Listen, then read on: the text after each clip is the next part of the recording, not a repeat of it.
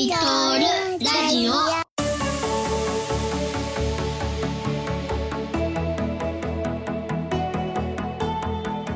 い、えー前回からの続きでございます。前回までは、えーコミューター航空からの盛り上がりを受けて、筑波万博での実証試験で実実証試験を受けて政治の世界がすごい盛り上がってたっていう話までしました。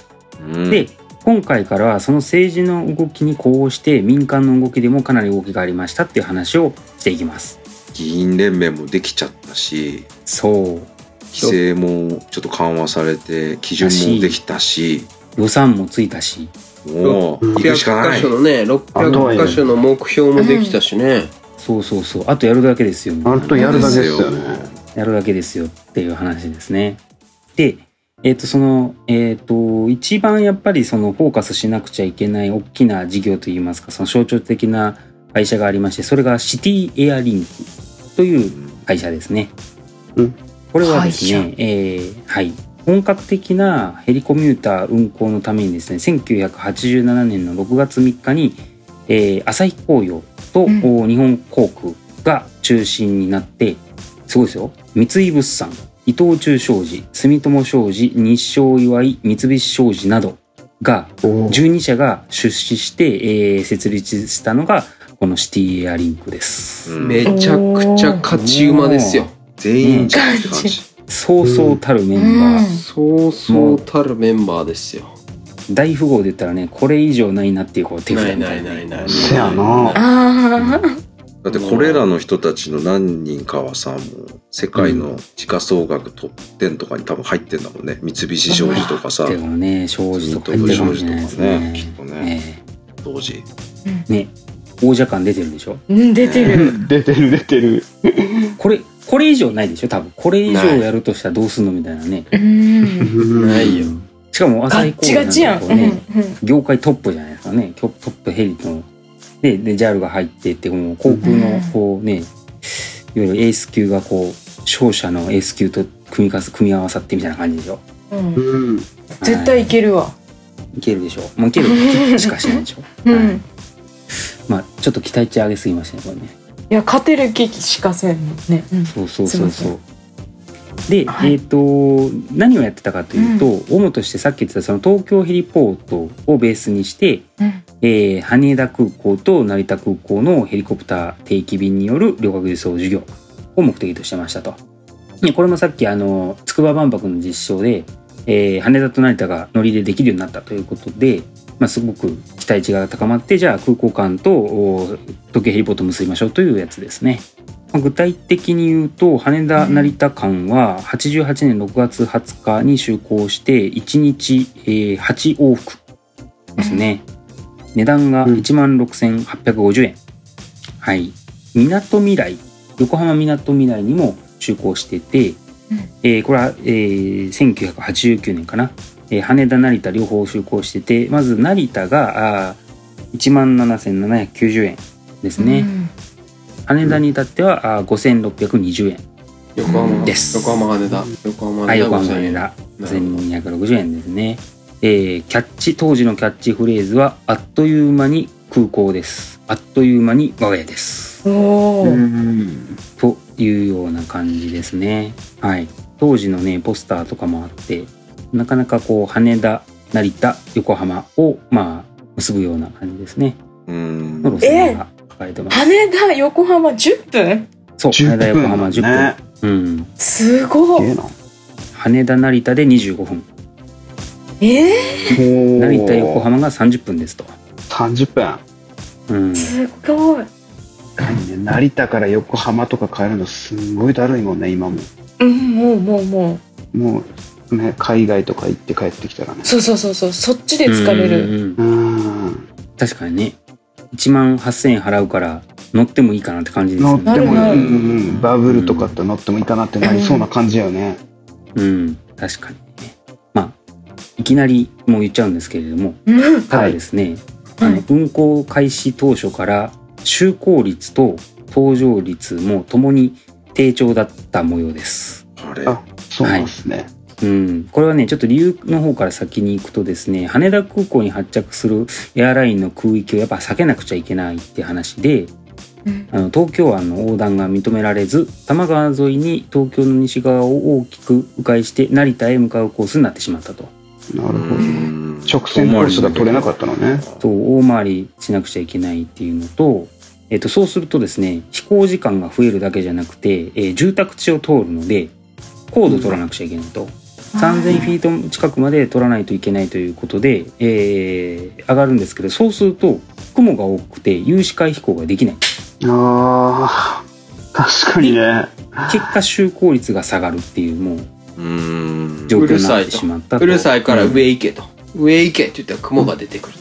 雲が出てくると。そうそうそうそうですよ。アイシングのリスクも高まるもんね。そうだね。氷もついちゃいますからねうん、で、えーそうすると就航率が下がって、まあ、乗客の信頼を失ったと。で実際の記述だと1988年6月の就航から1ヶ月で、まあ、天候等の理由で就航率は50%だかマジか。ら2回に1回飛ばない、しかもさ、うんろ 6, 月って梅雨やん。うん、梅雨の1ヶ月で就航率見られるのきついよね。VFR の時代としては。ああ、なるほど。ついなるほど。そういう早いけどうん。飛ばないことが多いよねっていう不利なイメージがついてしまったとうん。いう感じですねまさにこの負負のスパイラルに陥ってしまうすぐ陥ってしまったっていうのがこの状況になります。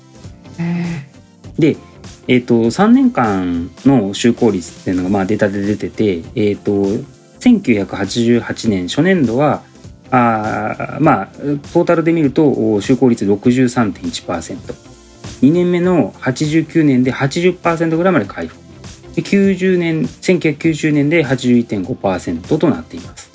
うん。うん、率自体はまあなんとか回復していったというところなんですが、えー一方で搭乗率はあー通算平均で、えー、30%前後うんという記述もありますね。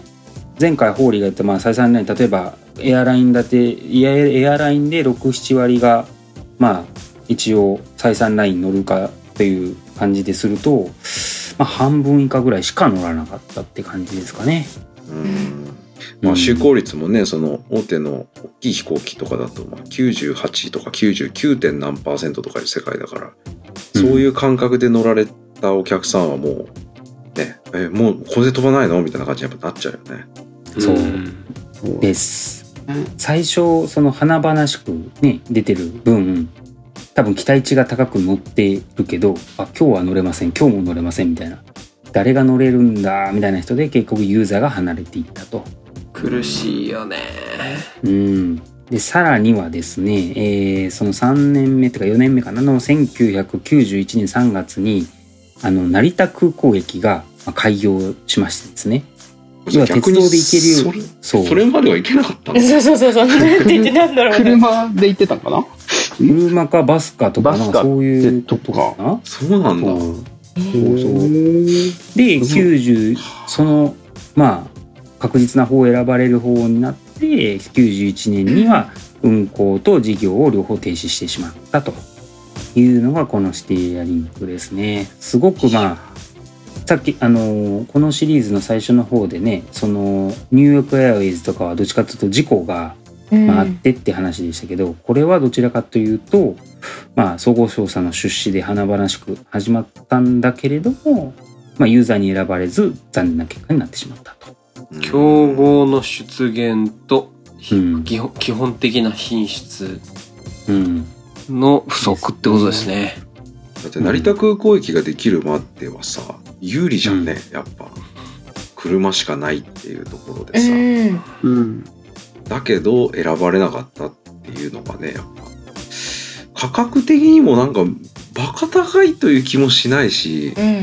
価格はいけそうだようね。んなんかどうだろう例えば帰りの便の方が埋まってたりしたんかなその羽田からさ帰ってくる方はさまあ最悪飛ばなくてもさ、まあ困らないっていうかさ、うん。接続するわけじゃないからさ他の便に。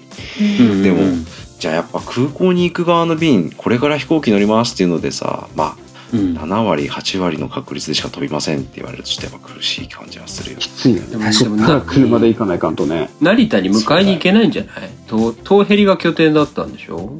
うん。成うん成田まで機体が行けないんじゃない？のそうでもない？のああ、成田行きと言いつつも成田の近くってこと？成田の空港の中ではないと。あ、いや、その、例えば空港から自分の家に帰るとき、まあつまり例えば成田から帰ってくるときに利用したいというときに、うんうん。その成田ってもともと天候悪いし、キャキャット3空港だったりするから霧が出やすかったりだとかもともとその天候は良くないからそもそもヘリとかを持っていけなかったんじゃないかなって思うと空港から乗りたい需要が一定だったとしても、いやごめんなさいヘリ飛んできてないんで、ナイスそういうことね。うんああ。機材がそっか。機材が機材が到着してない、うんはいはいはいはいはああ、切ないな。いはい。へうーんえ。エース成田じゃないもんね。ううんん最強のタッグだったのにね。本当だね。書いて最強のねタッグで国も後押ししてくれてたのに。なかなかやっぱり事業としてはさっき言ったその前々回書いたその筑波万博の実証のいわゆるビジネスモデル的なところは結局解消できないまま突っ込んだ感じがちょっとするかなっていう感じですかね。確かにねうん確かに。同じ結末みたいないやーここのオペレーションやってた人にめっちゃ話聞いてみたいねうんうん。これは聞いてみたいですね。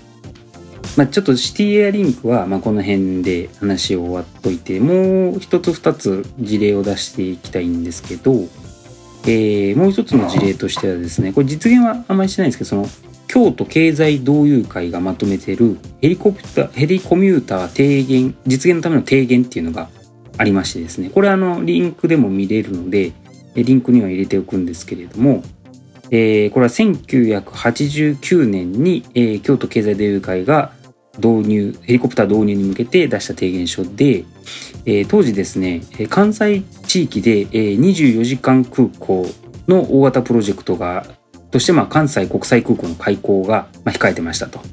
でその関西圏をうんいわゆるヘリコミューター1円ヘリコプターでつないでしまおうというのがこの企画だったりします。はい。これね、ちなみにその代表幹事が、あの、先日お亡くなりになった、あの、京セラの創業者の稲森和夫さんというね、まあ、豪華さだったりしますね。うんそう。で、内容を見るとですね、えっ、と、まあ、京都が中心になってはじ、えっ、と、進めてるような話なんですが、これはですね、そのコミューターの、えっ、と、ビジネスとかが盛り上がりを見せる中で、えーまあ、空港などが近くになかった、まあ、京都の経済同友会が、まあ、ちょっと焦りもあって、その関西国際空港の開港を見据えて、えー当時のその来日、えー者数、訪問、来日外国人者数が、まあ、大体200万人ぐらいいるんですけど、まあ、これをターゲットに京都へのビジネスとか観光とかに、えー、とヘリコプヘリコプターのコミュニターを使って、まあ、取り込んでしまおうというような計画でしたね。うん。インバウンド。はい。そう。大体この、えーインバウンド者数がだこう右肩上がりで増えていく中で、まあ、鉄道とかね、あの高速鉄道とか、その高速道路とかも連携して、まあ、あー関西一円をネットワーク化してしまおうというような計画ですねマル。チモーダルですね。ううんん、そう。この、えっと、提言書の中に、大体みんな見たことがあるような、その空港から何キロ円、何キロ円、あの、うんうん。10 15キロ30キロとか20キロとかそういう円でこう空港を中心に同支援で広がっていってっていうような図もありますので、まあ、大体こういう企画をと作るときに大体こうあのエリアとかですねそういうのを考えるときにまああーよく見る図も書かれてますね。うん。で提言書の内容を、まあ、あ詳しくはまあリンクを見ていただければいいと思うんですけれども、えっと、関西一円を作ろうという話とおあとはねヘリポートをどんどん増やせっていう感じの資料にはなってます。はいまあ、さっきのヘリポートハイウェイ600の、まあ、議員連盟ができた話とまあ似てて、えーまあ、いかに地上のインフラを作ろうっていう機運が盛り上がってたっていうのが、まあ、分かる資料にはなってるかなって感じですね。うん。はい、ちなみにこの京都にそういうヘリポートとかヘリコミューターを、えー作った場合うん京都と、えー関西国際空港を結んだ場合の推定が出てまして、うんまあ、大体利用者数はあー年間、えー8万人から10万人。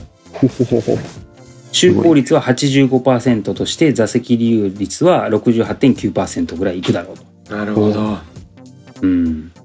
まあ、一人当たりの運賃っていうのは、あーまあ、えー、1万6800円ぐらいかな、うんうんうんうんというような想定が出てますね。なるほど。うん。1日、えー想定便数は1日36便。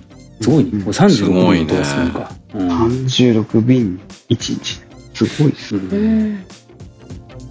13使用機材は10 10 13人乗りって書いてあるね。うん。でやっぱりエアリンクと同じように412とかを想定してるように思えるね。まあでもやっぱさっきのねシティエアリンクの実績を僕たち見ちゃったからそう。なかなかね。通行率85%座席利用率68.9%っていうのは封建的に聞こえちゃいますね今となってう。うんんなんかね、うーんっていう感じしますよね、これね。はい。まあ、あの、同書の後半に、まあ、提言書みたいなのが書かれてて、まあ、えっ、と、こういうことが課題ですよっていう話は、これ全、今のヘリコプターの課題の話とほとんど、まあ、一緒の話で、うん。例えばその就航率とか、うん。離着陸場整備とか、あーそうです。あとはその、まあ具体的に言うと、例えばヘリポートを主要都市の交通結節点に設けるべきだとか、なるほど。まあこの資料だと JR 京都駅とか言ってますけどね。うんうんうん。ヘリポートどこも遠いもんね。今も。そうそうそうそう。住宅地とかやっぱ避けてるとどうしても遠くなっちゃうんで、なるべくその結節点に入れろって話ですよね。あとはヘリポートの女性事業をもっと増やせとか、IFR の運行ができるように促進せよとかうん。自自治体は、まあ、市民との、まあ、住民ですね住民との合意を形成すべしとかうんうん一緒です。うんなんかうん。ねこれそうですよ。あの一応確認するんですけどこれはね1989年平成元年の資料ですからね。うん。30年以上前なんですよ。これなんかその、え10年。離着陸場ワーキングでの資料じゃないんですか？今のね。今の。令和4年ではなくて、えー平成元年の資料です。大阪万博に向けたみたいなそういう資料じゃないですか？はい、いえいえいえ。え30年以上前の提言書です。うわー温故知新。というか変わってないかもしれん。そうそうそうそうそう。解決して。解決されてないな。そうなんかね温故知新とはまさにこのことでまあ温故知新って言うと聞こえはいいけど繰り返してませんかっていう話もありますね。あたたたたたたそう。ね。うん繰り返さないための温故知新ですからねそうそうだそうだそうだちゃんとね登るためにですよ。うん。まあある意味まあこの当時のこの人たちのチャレンジは1回目だからねまだ日本としてはうんそうそうそうそうそう。そうやね。ううんん。そうやね。はい。まあ、そうなんです。ここで紹介したのは、まあ、多分ほんの一部で、えっ、と、まあ、実際に多分、こういう計画があったけど、まあ、実現はできてなかったんですけど、多分こういった議論が、あの、地方中核都市とか、まあ、各省、いろんなところで多分議論されてたんだろうなっていう感じですね。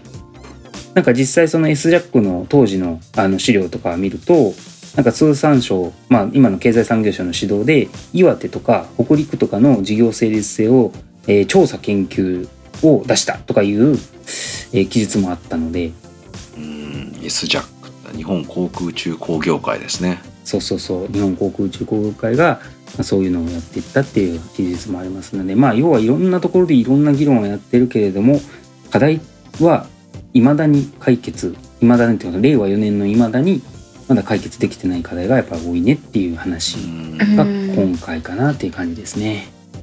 はい。沈黙が今流れてしまいましたはい うん。うん。い。なんか。あれだよね。これだけ勝てると思っていたところでいただいたお題をまだ解決できずそうね。また乗り込もうとしているっていうまたな挑戦しようとしてる。挑戦しようとしている。そこがいいところですよね、温故知新の。その、うんい当時と今と何が違うんだってところがさ、わかるじゃん、今だと。そうですね。そうね。大富豪の手札が揃ったからって成功するわけじゃないんだな、みたいな。うんうん。そうそういうことですよ。うん。という感じですかね。えー、そろそろ疲れたんですが こんだけ言っといてあれなんですけどえっととりあえず今回は、えーこれで終わりまして、えー次回はですね、えっと東京アイランドシャトルこれ今まだ唯一残っているヘリコミューターがあるので、まあ、それの紹介をするのとあとはまあ打足をちょっといろいろ入れて、えーいよいよ終わりたいかなと思いますね。いいですか、はい。はい。はいじゃあ今日のところはこれぐらいで、えー終わりたいと思います。皆さんお疲れ様でした。ありがとうございました。ありがとうございま。した。